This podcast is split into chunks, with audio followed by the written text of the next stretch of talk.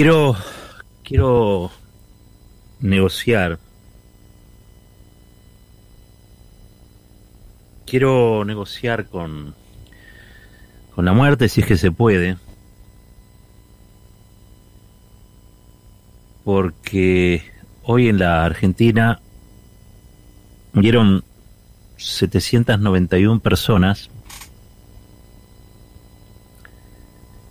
más Horacio González. No 792 personas, de 791 más Horacio González. Yo no conozco a las otras, pero sí conocí a Horacio González. Y quiero negociar, no puede ser que esto sea así de inapelable. No puede ser que así como así, un día, un martes, un 22 de junio de este año pandémico, haya muerto Horacio González.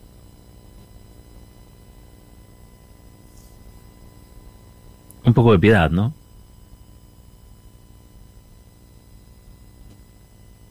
Un poco de piedad. Horacio fue un, un intelectual, un erudito, que siempre, siempre tuvo el corazón en el lugar correcto, en la zona donde el corazón bombea de verdad, donde la historia late.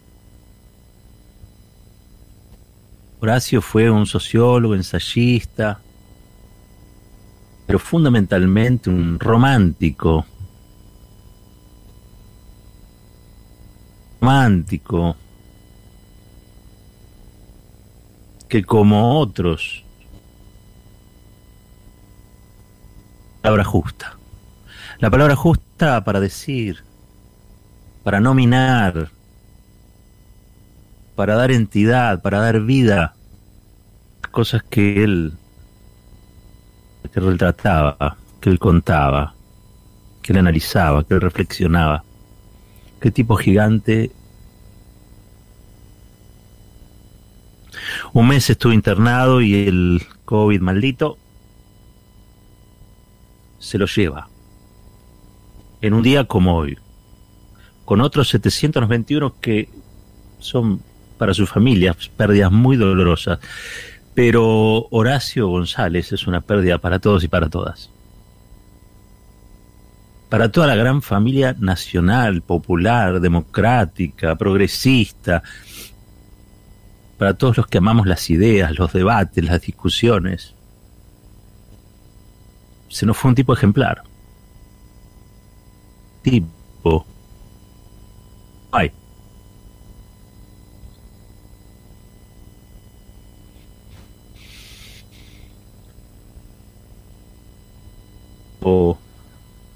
Menos de un, mes. Creo que hablamos con él aquí. No, hace un, mes y monedas hablamos con él aquí. Siempre afable, siempre generoso, siempre atento, siempre dispuesto. Recuerdo haberlo ido a ver, él, él publicaba mucho, y ustedes saben, en página 12. Yo lo fui a ver cuando tiempo, argentino. Tuvimos una larga charla ahí en la Biblioteca Nacional. Claro, pertenecíamos a generaciones muy distintas, ¿no? Horacio con toda esa carga de los 60, de los 70 encima, del exilio, de la vuelta, de la vuelta y del amor. Su compañera Liliana, compañera de vida. Y Horacio me dijo, Mira, yo la verdad es que creo que estás haciendo esto y, va a ser difícil que instales un, un diario. O contá conmigo. Contá conmigo. Y así fue que cada vez que le pedíamos, o cada vez que, que a él se le ocurría, nos mandaba unos largos textos. Después este, nos empezaron a mandar también los textos de, carta abierta que publicaba Página 12 primero. Pero bueno, creo que salimos en un tiempo en simultáneo. Nada, todos gestos, gestos muy, muy amorosos para con, con nosotros y esa, esa locura que fue lanzar el diario, ¿no? Me lo cruzado muchas veces y siempre ha sido un placer escucharlo. Con él aprendí a, porque él tenía una, una virtud. En realidad tenía muchas, pero había una gran virtud. Y es que era un tipo popular en el sentido de no creerse por encima de nadie. Sabía más que muchos. Pero le gustaba la cosa llana, ¿no? La cosa... El cara a cara, la, digo, achicaba las distancias rápidamente, Horacio. Ah. Espectacular. Pero yo me quedé enganchado con, con la persona. Tenemos unos audios ahí donde él cuenta algo de su historia, porque Horacio es, como le decía, un romántico, pero aparte, Horacio es el arquetipo de un tipo de, militante y de intelectual de los que hoy no, no abundan, que ponían la cabeza pero también ponían el cuerpo a las cosas, ¿no? Una realidad muy convulsionada también, ¿no? Que la historia del país ha dejado marcas en generaciones. Y Horacio es claramente esa generación que se involucra en la política, que vive bajo dictadura, que se enrola en la militancia en nombre de la libertad, de la justicia, del retorno de Perón, sus cátedras nacionales. Eh, pero un tipo con una cabeza enorme, ¿eh? un tipo con una cabeza enorme. Él dice que nació en Villa Pueyrredón. Vamos a escucharlo. Dame el audio uno, Yeye. Bueno, yo me llamo Horacio González y nací en el barrio Villa Purredón, en el hospital Pirovano, que creo que estaban dentro de los de los lindes de, lo que hoy se llama barrio Villa Purredón. Eh, para no hacer tan ridículo este recuerdo, diría que todos tenemos la obligación de recordar de una manera u otra la infancia y este recuerdo es doloroso y también borroso. Lo que yo recuerdo con más felicidad, sin embargo, es la presencia de mi abuelo. De hecho, me crié con mi abuelo, que era un clarinetista de la Orquesta Municipal de Recanati, italiano, y empleado de los ferrocarriles ingleses. Eh, de modo que, estando ausente de la música también, aunque seguía tocando el clarinete, eh, eh, no estaba ausente de su vida ferroviaria, me llevaba a la, estación de San Martín, donde él era un empleado de cierta jerarquía, y su mundo era el mundo de los gerentes ingleses, o sea, era los inmigrantes que habían inmigrado después de la Primera Guerra Mundial, que habían entrado a trabajar predominantemente los ferrocarriles ingleses. Después me enteré que el, barrio donde yo vivía tenía esa característica. Si hoy lo buscas en Wikipedia, dice, se conoce por la gran cantidad de empleados del ferrocarril inglés.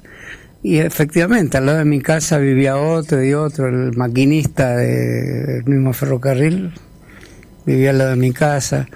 De modo que hasta hoy conservo una preocupación por los ferrocarriles y una idea lírica de los ferrocarriles y, lógicamente también económico y social, pero pero diría en primer lugar como una idea lírica, ¿no? El pitido de la locomotora y el otro pitido de cuando era chico, la grafa, que estaba a 10 cuadras de casa y me despertaba la sirena de la entrada de los obreros a las 6 de la mañana. Son escenas idílicas de, de la Argentina del primer peronismo, digamos, ¿no? No creo que no hay más sirenas ya.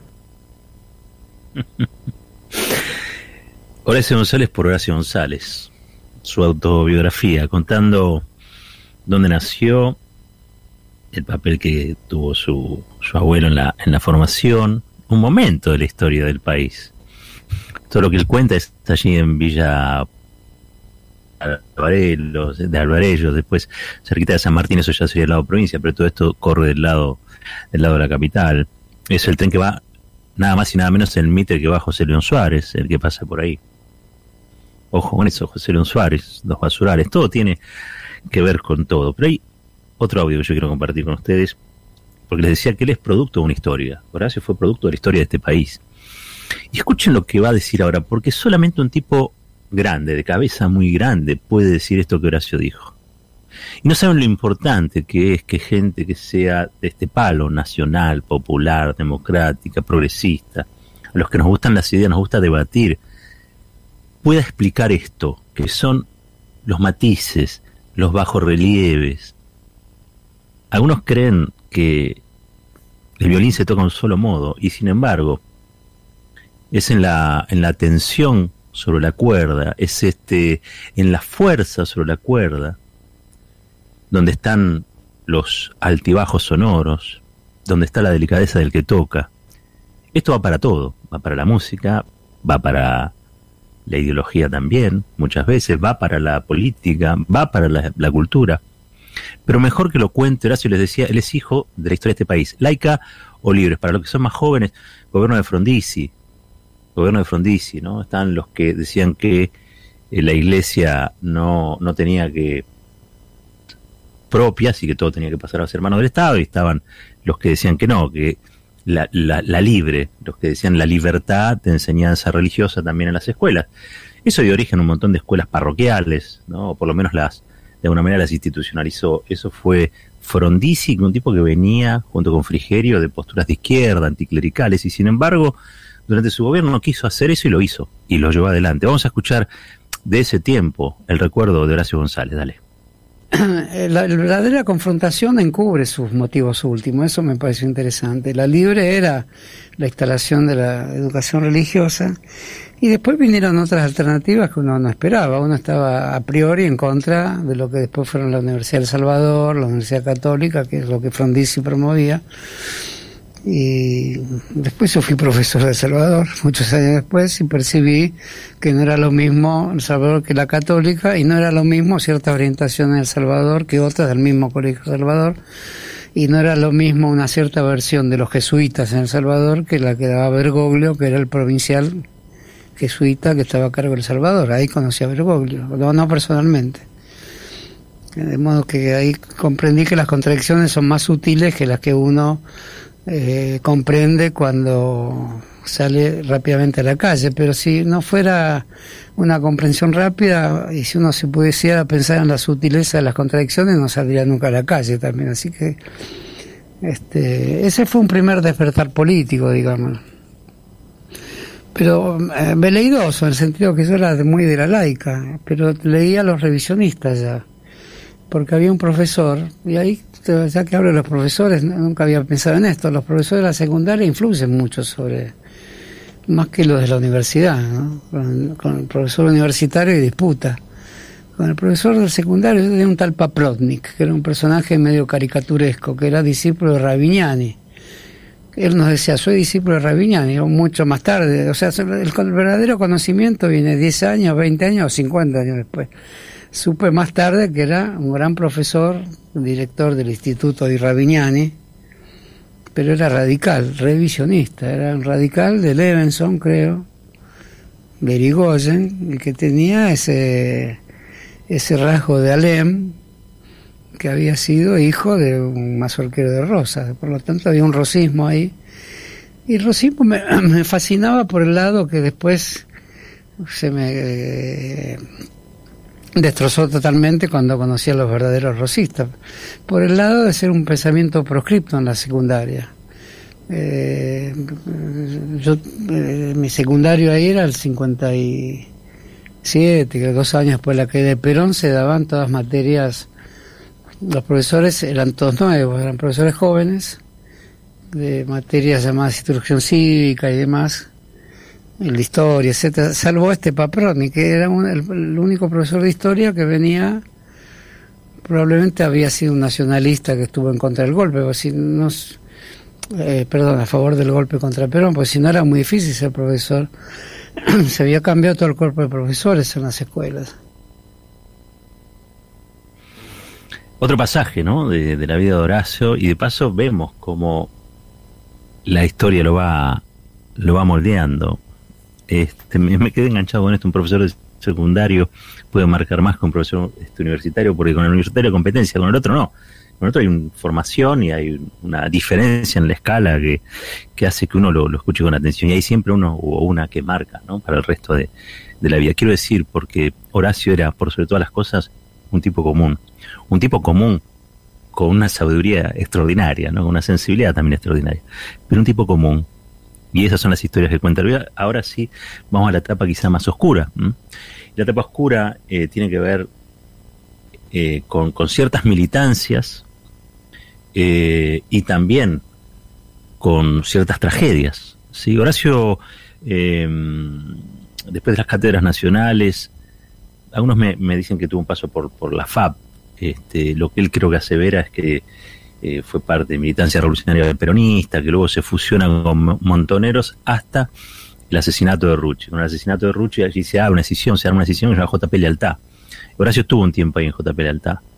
Este, no sé si cuánto tiempo. Lo cierto es que cuando viene el golpe, según leí alguna vez, él, pasa a estar detenido, creo que pasa a estar un tiempito detenido en, el, en la en el cuartel central de la policía, no sé si en, coordinación federal o en, que es el, edificio central de la Policía Federal, eh, y luego de eso a, Brasil, donde estuvo buena parte de la, de la dictadura cívico-militar. Pero mejor que lo cuente él, a ver. Entonces, para estar en una organización, pues un refugio y, y, tu último refugio te puede llevar a la muerte. Y eso también es algo que perfectamente uno puede valorar como positivo. Yo particularmente no lo valoré como positivo y eso linda ya con los pensamientos que uno puede tener sobre cuáles son los límites que se autoimponen en relación a la lucha armada y demás. Son todos temas de envergadura ética que no, nunca se trataron así en esa época. Salvo en algunos grupos cristianos, muy pocos porque en realidad la lucha armada en Argentina se hizo un poco la ligera. De ahí que la pregunta de, del viejo Jaureche al sobrino, y contada por un sobrino dudoso, que duda de esto es una pregunta que me impresionó mucho, pues es obvia. No sabían con quién se enfrentaban, no sabían qué es el ejército argentino. Eso vale porque también Jaureche se enfrentó a una parte del ejército argentino. El Paso de los Libres fue un enfrentamiento con la aviación, fue el estreno de la aviación del ejército argentino y fue una masacre en 1933, o sea que él sabía lo que era enfrentarse al ejército argentino. Entonces, este... Eh, sí, retomando un hilo de... Pero bueno, un hilo biográfico está así truncado, no, esperen otra cosa. ¿Qué, qué, actividades hacías más allá de ir al sindicato naval cuando estabas en el MRP. Eh, y también eh, quería, digo, ¿cómo continuó en ese sentido tu militancia? Digamos, ¿Cómo continuó esa organización? Bueno, el, MRP tenía un contacto en el barrio de Flores, que cerca del cual yo vivía, entonces aprovechamos para tener una unidad básica ahí. Este, y yo pasé mucho tiempo ahí, por lo menos, eh, mucho tiempo, quizás no fueron más de dos o tres años pero fueron muy intensos porque ahí se produjo la ruptura del MRP, porque ahí Montoneros decidió tener frentes barriales más amplios, en fin. Y el MRP quedó limitado al pequeño sector de Pancho Gaitán y de, Luca, que era el secretario general de SAON. Y todos los demás este, nos fuimos alegremente con Montoneros, pero eh, eh, los encuadramientos, aunque la palabra es fea y pertenece al nombre de un grupo, digamos, eran amplias formas de acogida. Se fundaban universidades, perdón, unidades básicas a rolete, este, y se producía una mezcla entre universitarios y la gente del barrio, que no era fácil, porque yo la que viví no era fácil, que era el dilema de los grandes movimientos sociales, que digamos, la militancia de los que provienen de la universidad, a los que se le dicen intelectuales, con razón o no, y la vida barrial, que es una vida intensa, una vida despojada de títulos.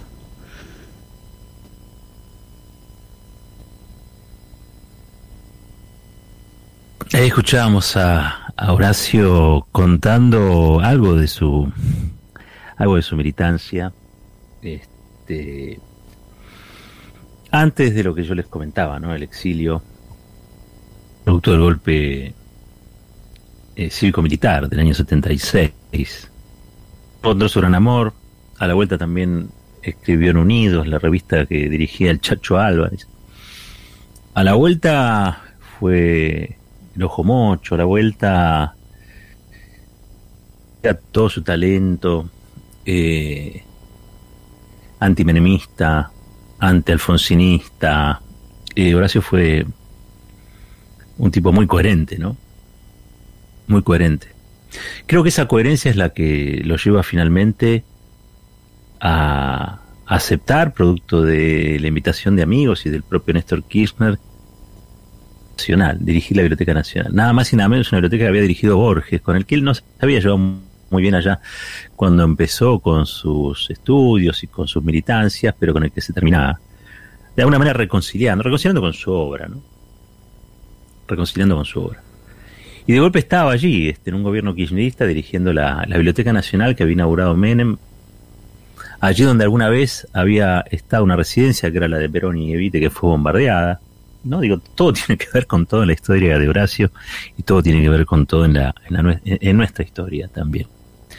Pero bueno, allí Horacio este, hace una gestión que fue una, una, gestión de puertas abiertas, donde más que una biblioteca transformó eh, el lugar en, en, un, en, un, lugar de libros, de ideas, de debates, de vida. Y no es casualidad que en, esas, en, en esa biblioteca se gestara eh, Carta Abierta. Carta Abierta nace allá por el 2006, 2007, 2007 creo que es, ¿no? Y, acuña una serie de definiciones para mí fundamentales. Eh, me tocaron mucho esas cartas, me llegaron a mí, llegaron a mi correo, digamos.